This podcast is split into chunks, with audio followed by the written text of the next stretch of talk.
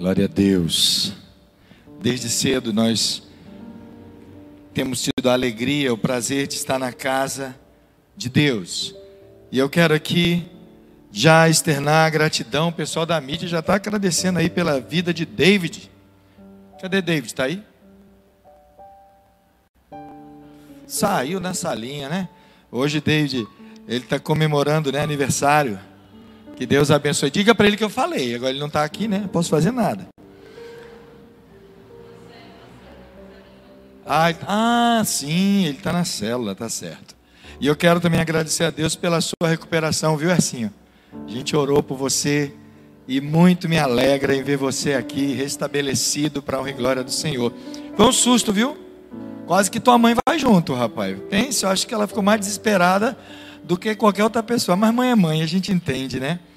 Para quem não soube, Ercinho esteve acometido desse vírus maldito aí e nós oramos para que você não precisasse ser entubado, viu, meu filho? Porque a gente sabe que a intubação é complicada, é um momento muito difícil. E eu fico feliz em ver você aqui na casa de Deus, com a sua esposa, sua filhinha, agradecendo a Deus por esse momento tão bom de poder estar na casa dele. Deus continue lhe dando saúde, em nome de Jesus. Queridos, abra aí a sua Bíblia no, na carta de Paulo a Filemão. Carta de Paulo a Filemão. Filemão só tem um capítulo. Abra aí, eu vou ler do versículo 4 até o versículo 7.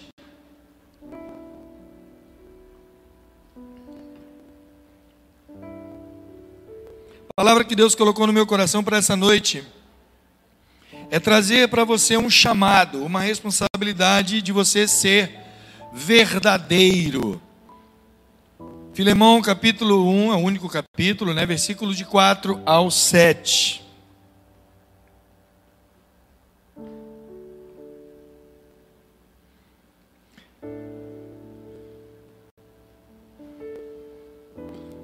Filemão fica lá no finzinho do Novo Testamento, logicamente antes de Apocalipse, né? Bem antes, um pouquinho. Se não me engano, é a última carta de Paulo aí. Logo depois vem Hebreus, Tiago. Aí vem 1 e 2 Pedro, 1 e 2 3 João, Judas e Apocalipse. Então, Filemão, a partir do versículo 4, diz assim: Sempre dou graças a meu Deus, lembrando-me de você nas minhas orações, porque ouço falar da sua fé no Senhor Jesus e do seu amor por todos os santos Oro para que a comunhão que precede da, procede da sua fé seja eficaz no pleno conhecimento de todo o bem que temos em Cristo. Seu amor me tem dado grande alegria e consolação, porque você, irmão, tem reanimado o coração dos santos. Palavra de Deus. Amém, queridos? Queridos, a carta de Paulo a Filemão, ela é muito pessoal. Ela tem um quê muito particular. A história está envolta com outro personagem chamado Onésimo. Onésimo, ele era escravo de Filemão. E em determinado momento na história de Onésimo com Filemão, ele foge. Onésimo foge de Filemão como escravo e eu não sei em que momento, a Bíblia não relata, em momento de circunstancial, os caminhos de Onésimo se cruzam com os caminhos de Paulo. Onésimo ouve falar de Cristo e se converte. E agora, Paulo diz para Onésimo: Olha, você precisa voltar a seu Senhor, do qual você saiu fugido. E Talvez Onésimo nem tivesse ideia que Paulo tinha um relacionamento de amizade com Filemão. E Paulo vai então escreve uma carta a Filemão para que Filemão recebesse Onésimo de volta. Mas não o recebesse mais como escravo, mas o recebesse agora como irmão. E tamanha foi a, o pedido de Paulo, tamanho foi o pedido de Paulo que ele diz: Olha, e se em alguma coisa, pela atitude de Onésimo, ele tenha te prejudicado porque ele fugiu, coloque essa dívida na minha conta.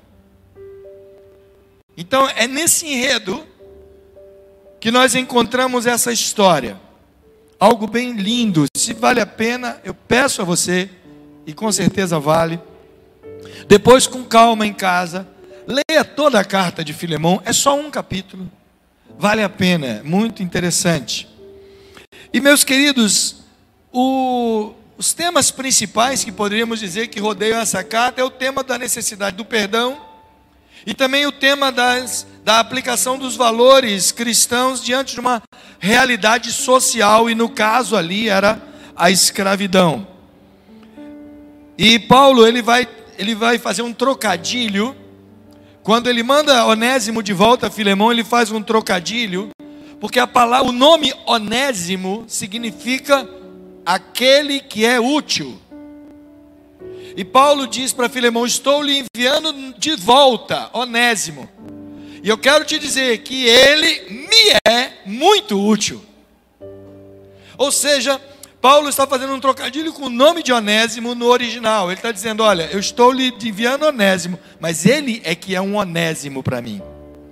E aqui nós vemos uma, é, uma recomendação bíblica para que nós venhamos a usar esses essas características, esses adjetivos que nós vemos, encontramos nesse texto, como um chamado a vivermos uma vida verdadeiramente verdadeira diante do Senhor. E queridos, para ser um verdadeiro, para sermos verdadeiro diante de Deus, nós precisamos ter algumas atitudes, precisamos exercitar e colocar em prática algumas coisas muito importantes da nossa vida.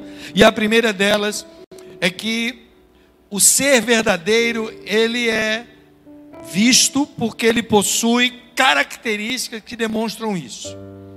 Você diz que alguma coisa é verdadeira. Hoje nós vivemos numa realidade de muitas coisas falsificadas. Muitas coisas que são feitas para é, simplesmente como cópia da, do original e às vezes com o intuito de vender mais barato, com o intuito de ter algum lucro, essas coisas são falsificadas. Mas aí quando você se depara com isso, você tem que comparar. Como é que você descobre que aquilo ali é verdadeiro, é original ou é falso? E você vai avaliar aquela mercadoria, aquele produto, aquela coisa. Você vai dizer: "Não, o verdadeiro ele possui uma perfeição na sua confecção, ele, ele é feito de materiais de melhor qualidade, ele é feito de assim assado, ele tem mais esmero na sua fabricação. Enfim, você tem algumas coisas que preenchem as características de alguma coisa verdadeira. E tu acha que nos nossos relacionamentos isso também não acontece? Claro que acontece. Sempre que você se relaciona com alguém, você procura tentar descobrir se aquela pessoa, se o que ela está falando é verdade ou não. E quando os nossos relacionamentos são construídos com atitudes, com palavras, com ações verdadeiras, então gera confiança, gera uma entrega, gera uma total, sabe, abertura de espaço, de coração, de mente. E quando Paulo vai falar sobre isso, ele destaca uma característica muito peculiar de alguém, de um cristão verdadeiro, é acerca de sua fé. Então olhe para a pessoa que está do teu lado diga para ela assim: possua uma fé verdadeira. Querido, o que nós podemos denominar como fé verdadeira? É aquela que não duvida. É aquela que tem a certeza, Hebreus capítulo, capítulo 11 vai dizer que a fé é a certeza das coisas que não se veem, mas se esperam. É a prova das coisas que você não pode tocar ainda, não pode pegar ainda, não pode ver ainda, mas você tem certeza. E Paulo, quando escreve essa carta, ele diz logo no versículo 5 a Filemão, ele diz: Eu tenho ouvido falar da sua fé em Jesus. Que coisa maravilhosa. Paulo não precisou ver, não precisou observar Filemão, não precisou conviver com ele, mas ele chegou ao ponto de dizer: Olha, tem chegado até mim, eu tenho ouvido falar da sua fé.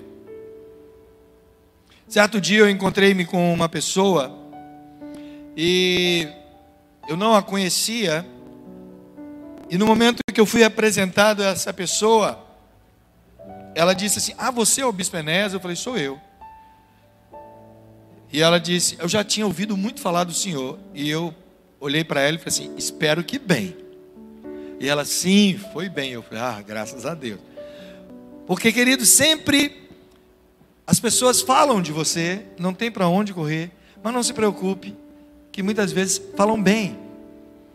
Falam que você é digno de confiança, falam que você é uma pessoa legal, falam que você é uma pessoa bacana. Quantas vezes você está ali, hoje em dia utilizamos muito das mídias sociais, e você, de repente, se você é aquela pessoa criteriosa, tem pessoa que tem, todo mundo aqui tem Instagram, não tem?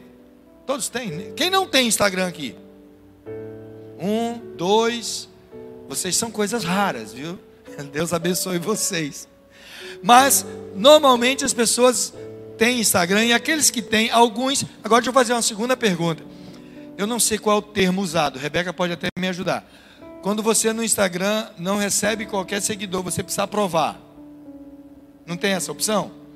Às vezes você acha o é, é, Instagram de alguém e de repente você diz: Ah, eu quero marcar aqui para seguir essa pessoa, para saber quando essa pessoa publica algumas coisas. Mas quando você marca lá em seguir, essa marcação vai primeiro para a pessoa para que ela autorize. Né? O meu não, o meu é de bolo. Eu aceito todo mundo. Eu sou uma figura pública, então é de bolo, né? Não posso ficar restringindo. Mas tem gente que faz isso. E aí, quando você recebe o pedido para que aquela pessoa te siga, você vai fazer o quê? Vai ver quem é essa pessoa. Eu não sei quem é. Então você vai no Instagram dessa pessoa, muitas vezes você vai no Facebook dessa pessoa. E pelas fotos, pelas... aí às vezes são é pessoas da igreja que você já conhece. Às vezes é uma pessoa do seu relacionamento que simplesmente não tinha tido a oportunidade ainda de estar junto com você no Instagram. E aí você diz: Ok, eu conheço essa pessoa, é gente boa. E muitas vezes você até passa a segui-la também. Mas quantas vezes você olha e diz: Faço nem ideia de quem é. Meu Deus, nunca vi essa pessoa. Quando vê a foto, hum, você desconfia. Você fica, essa foto aqui foi alterada. Teve muito Photoshop nessa foto aqui. Essa pessoa, acho que não é ela, não. Não faço nem ideia quem é. Jesus, onde é isso, hein? Pelo amor de Deus. Ah, Jesus, só a graça, né? Sabia que hoje era dia santo, não. Avisa ele que é contra a lei fazer isso em frente à igreja. Não, e pior que é outra igreja, né? Vai, passe rápido, viu? Ah, Jesus amado. Então, querido, Muitas vezes nos nossos relacionamentos nós somos assim seletivos. Nós só nos abrimos geralmente para aqueles que nós conhecemos, para aqueles que nós temos algum tipo de relacionamento, para aqueles que nós temos alguma convivência. E quando Paulo diz: Olha, eu tenho ouvido falar da tua fé, ele está elogiando Filemão, porque a fé de Filemão se tornou algo tão marcante, tão presente, que fez com que chegasse até os ouvidos de Paulo.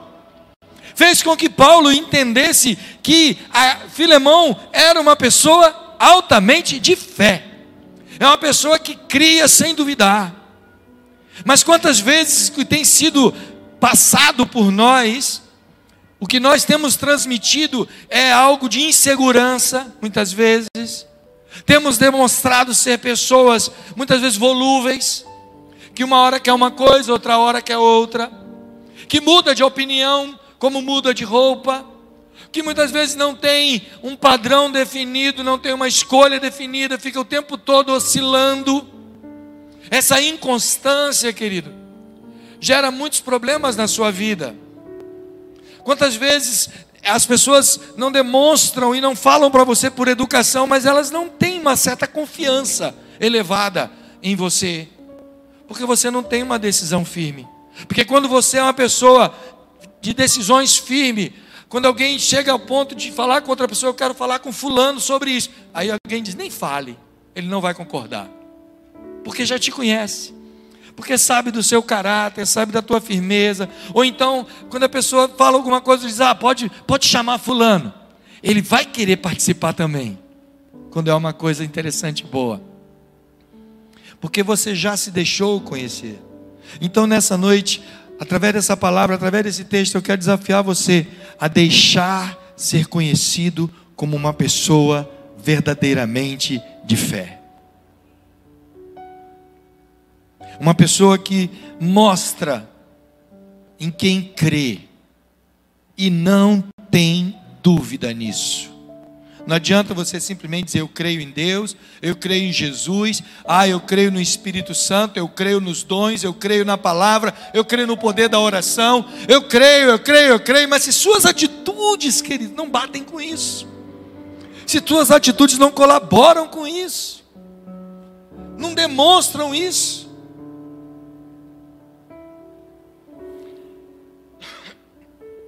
Antes de ser pastor, eu fui diácono por um período pequeno de tempo. Quando a igreja me escolheu como diácono, eu, eu era recém-casado com a bispa e estava no seminário me preparando para ser pastor. E por alguns anos eu atuei como diácono. E eu me lembro que eu tinha um colega no seminário. Na época que eu tinha entrado no seminário, eu ainda não era pastor, mas eu era diácono na igreja. E esse colega era muito brincalhão. Ele tirava brincadeira com todo mundo. Ele afrontava muitas vezes alguns professores. Ele era um tanto quanto até certo modo irritante. E, a, e aquela época era uma época onde o diaconato era algo muito sério, ainda o é, não perdeu a seriedade. Mas normalmente não tínhamos diáconos jovens como temos hoje aqui na igreja, casais jovens. Naquela época eu fui assim uma figura uma incógnita, porque a maioria dos diáconos da igreja eram idosos, e bem idosos. Tanto é que eu fui diácono junto com meu avô. E eu já exercia, por eu exercer muita liderança na igreja, com Simone, a bispa de vocês, então eu fui escolhido para ser diácono. E eu me lembro que essa figura sisuda, séria, era uma característica do diácono. Quando eu entrei no seminário, eu não conhecia ninguém e eu eu era um aluno que não era do internato do seminário, eu era chamado externo. Ou seja, eu não dormia no seminário, eu não morava no seminário, eu ia para lá todos os dias. E por isso eu desenvolvi pouca amizade com os alunos lá, eu só estava lá na hora da aula. Então eu tinha aquele grupo seleto de amigos. E eu nunca fui de, de falar muito, pode até não, você não acreditar, mas eu nunca fui de falar muito em sala de aula, de chamar muita atenção para mim. Então quando eu disse que eu era diácono, não foi surpresa para ninguém lá. Mas esse colega era tão brincalhão e tão, às vezes, exagerado nas suas brincadeiras, que o primeiro apelido que deram a ele, eles chamavam ele carinhosamente de Legião, né, de Gadareno. E depois de um ano que a gente o conhecia, ele disse: Eu sou diácono. Ah, Ninguém acreditou. O pessoal disse: Você está brincando. Não, na minha igreja sou de... E começamos a imaginar aquela figura. Ele ia para o seminário vestido com uma roupa, parecia um hippie, sandalhão, calça jeans largona, camisa toda larga, meio despojado, cabelo todo desgrenhado. Aquele cabelo dele não via um pente fazia muito tempo. E quando ele disse, sou diácono, a gente imaginou ele de terno gravata servindo a ceia, na recepção da igreja, atendendo às necessidades do povo. E eu disse: Não, não posso crer. Quantas vezes você passou por uma situação dessa? Às vezes, você chega no ambiente de seu círculo de amizade e alguém descobre que você é crente. Aí diz: Não, você não é crente, não. Não é não. Porque suas atitudes não batem não confere. Porque nós precisamos ser verdadeiros, querido. E o verdadeiro é aquele que demonstra em suas atitudes o que é, o que ele faz. E a segunda coisa que nós precisamos ter, além de uma fé verdadeira, é aquilo que Paulo incentiva também e elogia Filemão: precisamos ter um amor verdadeiro. Paulo vai dizer ainda no versículo 5, ele diz: "E do seu amor por todos os santos". Paulo diz: "A tua fé chegou até mim e também o teu amor por todos os santos". Ele Paulo elogia Filemão porque o amor de Filemão não era um amor discriminatório. Ele não fazia acepção, ele amava todos os santos.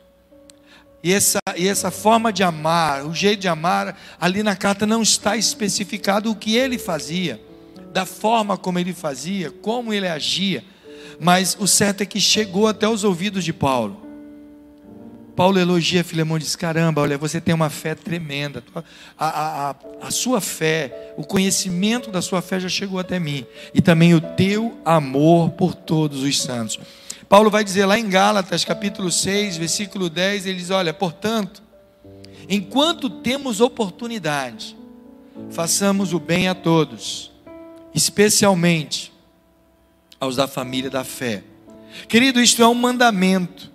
Precisamos amar todos sim, mas em especial os mais próximos, os da família da fé, aqueles que estão conosco, passando pelas mesmas situações e circunstâncias que nós passamos. Você não pode ser simplesmente amoroso com causas sociais e negligenciar os seus irmãos na igreja. Você não pode simplesmente agir numa certa situação de um jeito e em outra de outro. Precisamos ter firmeza naquilo que cremos e que fazemos. Não faça confusão, como muitos infelizmente fazem. Acha que alguém demonstra que ama quando concorda com tudo que ele faz. Não é isso. Pelo contrário, às vezes.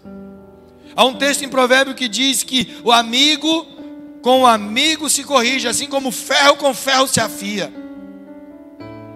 E muitas vezes você questiona o amor de alguém porque aquela pessoa discorda de alguma coisa que você fez ou falou. Essa pessoa talvez tenha discordado e tido coragem de falar a você porque ela te ama. Assim como não, não podemos questionar o amor de uma mãe por um filho, de um pai por um filho. Sabemos que os pais amam, assim como quem é pai aqui ama seus filhos. Mas o mesmo livro de Provérbios também diz que o pai que ama a seu tempo corrige. E nós somos corrigidos muitas vezes por Deus porque Ele nos ama. O filho que não é amado, ele é largado, desamparado, deixado de qualquer maneira. Eu fico preocupado quando um pai ou uma mãe diz, muitas das vezes, que deixa o filho fazer o que quiser. Não é porque você é bonzinho, pai e mãe, está demonstrando falta de amor para o seu filho. Porque se você não ensinar agora, o mundo vai ensinar. E o mundo ensina de, de uma forma muito mais dura. O mundo é duro, é cruel, machuca, mata. Precisamos praticar um amor que não tem reserva. Sofre sim, Paulo vai dizer em Coríntios isso: o amor tudo sofre, tudo crê, tudo espera, tudo suporta. Não confunda. Ah, ninguém me ama. Ninguém me ama na igreja. Por quê? Porque ninguém concorda com as suas coisas erradas. Porque ninguém passa a mão na tua cabeça afagando o teu ego. Porque ninguém concorda com o teu pecadinho de estimação. Meu querido, por tanto amarmos, queremos ver você melhor. Queremos ver você a passos largos para os céus e não para o inferno. Por isso que nós pregamos o tempo todo. João Batista foi chamado por Deus, levantado como profeta, para preparar o caminho para Jesus. E ele chega no deserto pregando: arrependei-vos, porque é chegado o reino dos céus. Muitas vezes Deus permite que nós tenhamos um sentimento de culpa um remorso, porque sem sentimento de culpa e remorso não vem arrependimento. E muitas vezes precisamos passar por isso. Não faça essa confusão. O, o verdadeiro amor, muitas vezes, ele vai confrontar. Paulo vai dizer ainda no verso 7 para Filemão: Seu amor me tem dado grande alegria e consolação, porque você, irmão, tem reanimado o coração dos santos. Em dias difíceis, querido, nossos corações precisam ser reanimados. Em dias difíceis, precisamos ser encorajados. Vivemos dias de inversão de valores, onde o errado é falado tantas vezes como se fosse certo, que você começa a acreditar que é certo. Vivemos dias de violência, de injustiça, dias de perseguição, uma perseguição velada, mas que existe. Talvez não como tem sido demonstrado nesses dias, e hoje em especial é o dia da igreja perseguida. Nós no Brasil não temos, louvado seja Deus por isso, aquela perseguição de ser queimado, enforcado, decapitado, morto. Por sermos cristãos, nós devemos sempre agradecer a Deus por isso e orar pelos nossos irmãos que estão passando por isso. Mas nem por isso você vai viver uma vida agora achando que, ah, eu posso ver de qualquer jeito. Não. O mundo é aquele que mais cobra de você uma decisão.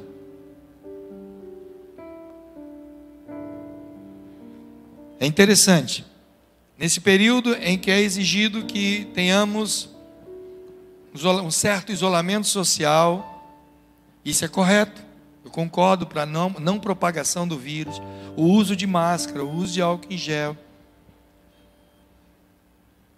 Interessante que se mostrar na mídia uma, uma foto de alguma festa, de algum local, pessoas que não estão respeitando essas diretrizes, pouco se fala, mas sim, quando se mostra uma igreja fazendo alguma coisa semelhante a isso,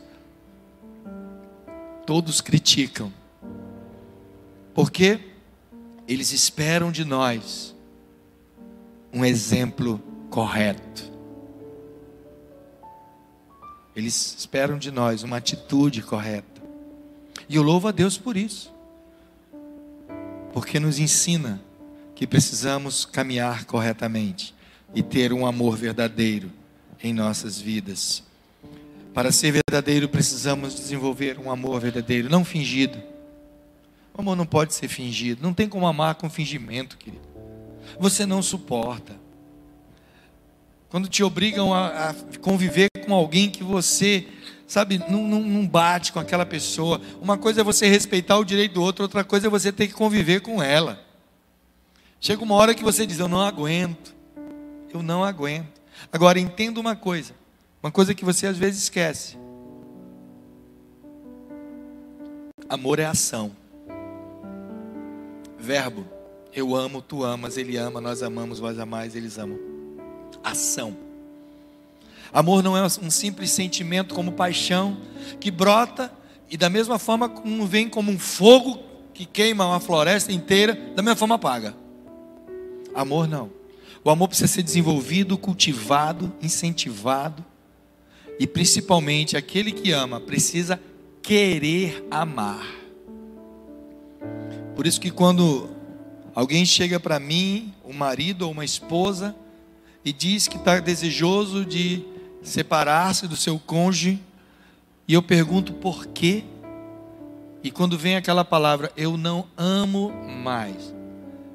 A primeira coisa que eu pergunto é: qual foi o dia que você tomou a decisão de não querer mais amar?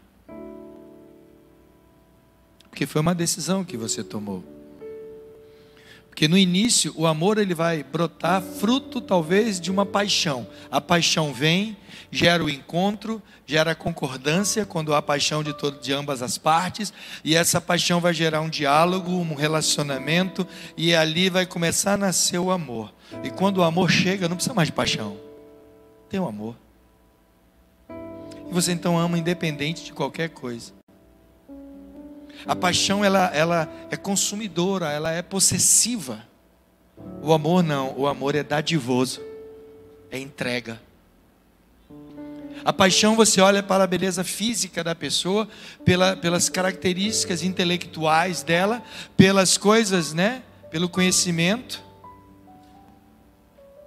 Eu brincava antigamente, né?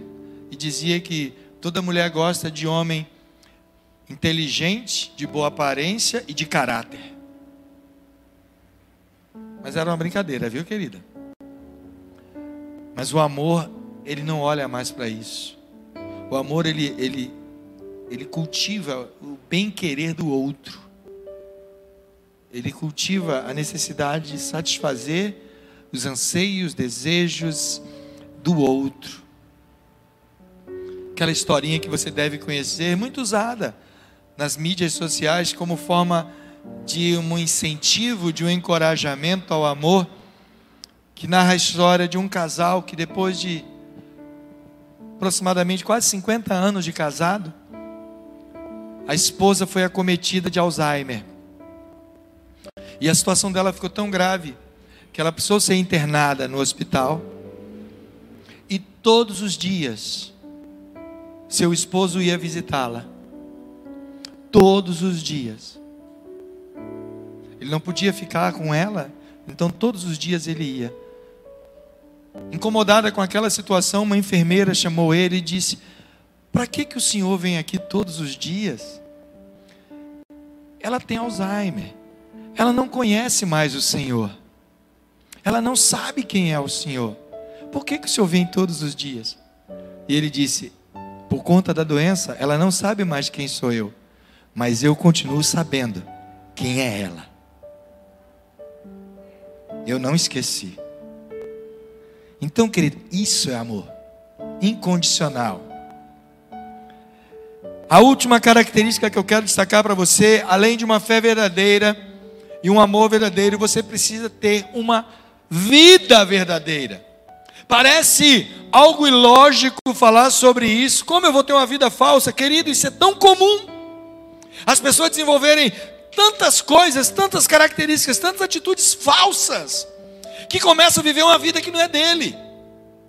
Sabe aquela pessoa que quer postar uma foto, tenho falado no Instagram aqui, não estou fazendo propaganda, não estou ganhando nada com isso, pode ser qualquer outra rede social, que ele vai, tira uma foto, e aí começa a usar os chamados filtros, não é isso? E aí os filtros tiram primeiramente as imperfeições do rosto, né? Uma marca, uma cicatriz, um defeito, corrigem algumas coisas, acrescentam outras. E chega ao ponto, se você exagerar, daquela foto ficar até meio esfumaçada. Uma vez eu vi uma, uma eu pedi uma pessoa para é, é, mandar uma foto que ia fazer algum banner, alguma coisa, e a pessoa mandou uma foto e falei assim: não, eu quero uma foto sua. Mas sou eu. Eu falei, tá, tá fala sério. Não é não. Estava tão diferente da foto, parecia um boneco de cera. Falei para ele, homem, seu menino, isso não é tu não. vai, vai tirar outra foto. Não, não, não, tira desse, que esse aqui é o meu lado melhor. Tem gente que faz isso, né? Esse meu perfil é melhor do que esse perfil. Deixa eu murchar aqui a barriga. Tirar uma foto, aí já fica todo.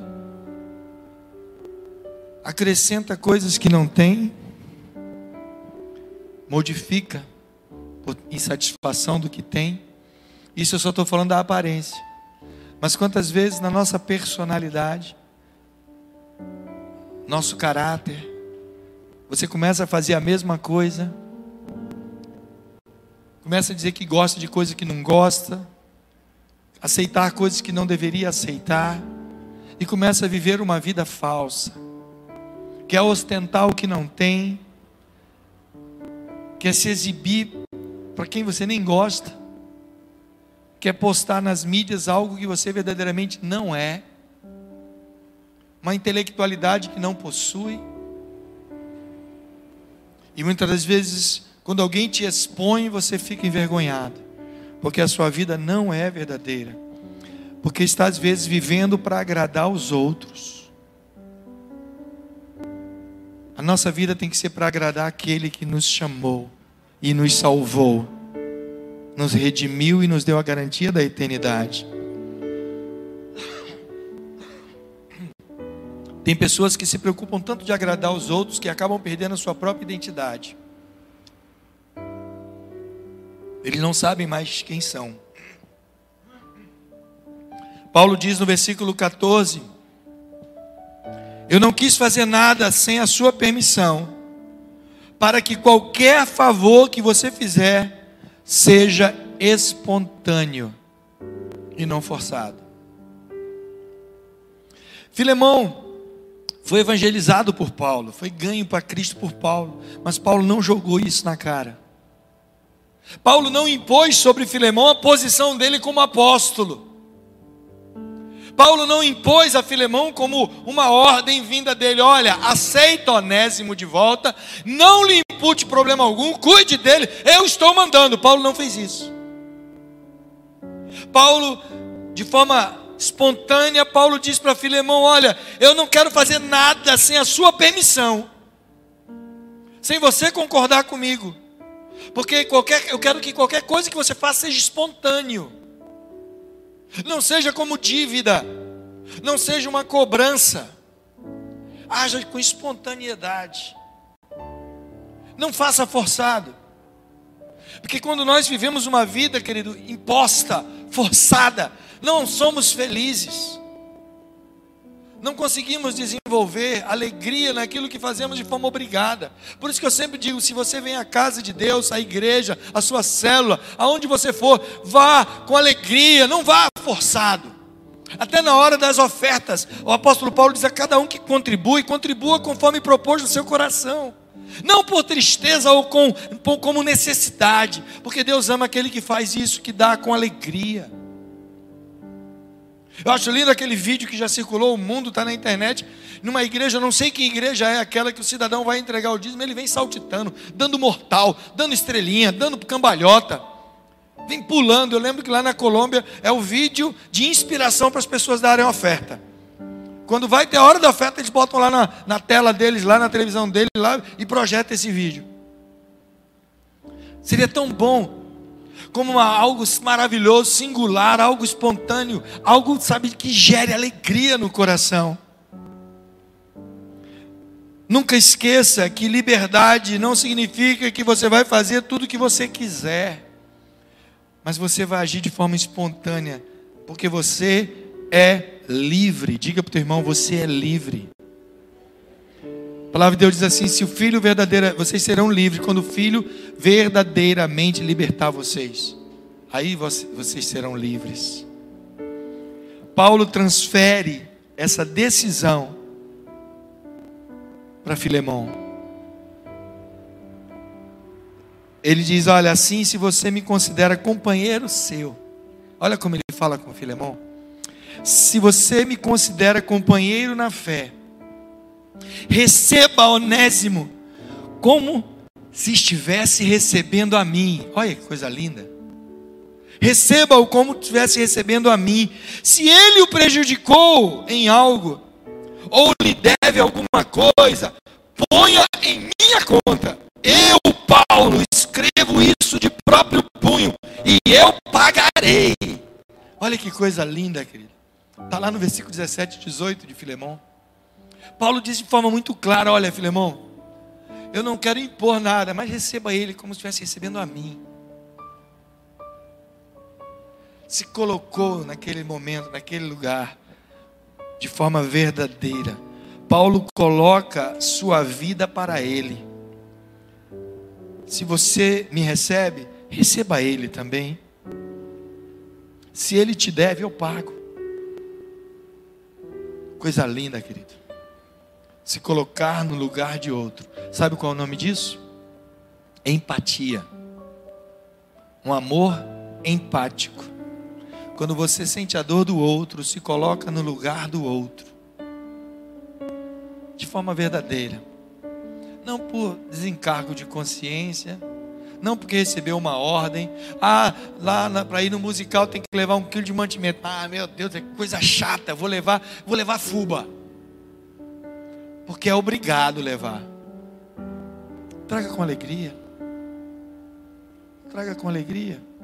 Se você estivesse passando por necessidade, o que, que você gostaria de ganhar?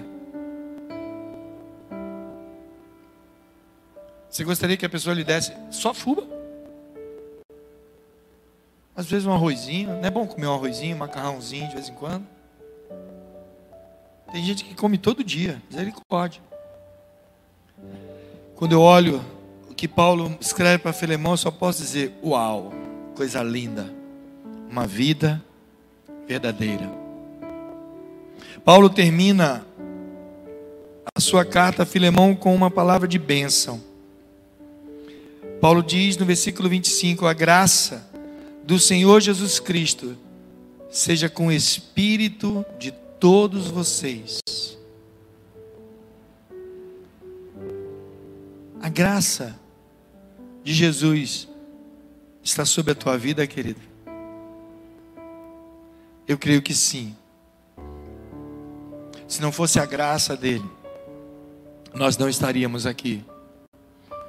Porque a graça dele traz sobre nós bênçãos, traz sobre nós alegria, saúde, misericórdia dele derramada em nós. A graça de Jesus está a todo momento sobre a nossa vida. E ela não acaba. Você pode compartilhar. Quanto mais você distribui, mais você recebe. Então, eu creio que o desejo de Paulo aqui né, para a carta de Filemão, ele está querendo que Filemão continue sendo um canal de graça daquilo que ele tem recebido de Senhor. No seu livro, eu gosto muito dessa frase de John Piper, ele diz o seguinte: a satisfação em Deus nos dá poder para amar as pessoas, independentemente do custo. Quando você é plenamente satisfeito em Deus, essa satisfação te dá poder, condições para amar as pessoas, independentemente do custo. Feche seus olhos, vamos orar ao Senhor. Pai, nós louvamos o Teu nome e nos alegramos, porque, ó Deus, a Tua palavra nos ensina a buscarmos ser verdadeiros a cada momento. Desperta em nós, ó Deus, o desejo de nutrir uma fé verdadeira, não fingida. De, ó Deus, temos um amor verdadeiro, compartilhando com os outros, amando o próximo, até mesmo aqueles que não são do nosso relacionamento íntimo. E com isso, ó Deus, poderemos viver uma vida verdadeira, sem falsidade, sem mentiras, sem disfarce. Ó Deus, venha abençoar a tua igreja nessa noite. Ó Deus, abençoa naqueles também que estão ao alcance dessa transmissão. Que eles venham receber de ti a, direção necessária para viver desse jeito e aquilo que eles precisam melhorar, mudar, corrigir em suas vidas, ó Deus, para que sejam verdadeiramente pessoas íntegras e verdadeiras. Abençoa cada um aqui, Pai. Eu te louvo, eu te agradeço, Deus. No nome de Jesus. Amém, Senhor. E amém. Agora que o teu imenso amor, a graça maravilhosa do teu Filho Jesus Cristo e as benditas consolações do Espírito Santo, seja com todo o teu povo, ó Deus, espalhado por toda a face da terra, hoje e para todos sempre. Amém, Senhor. E amém. Deus abençoe, querido. Vá na paz do Senhor.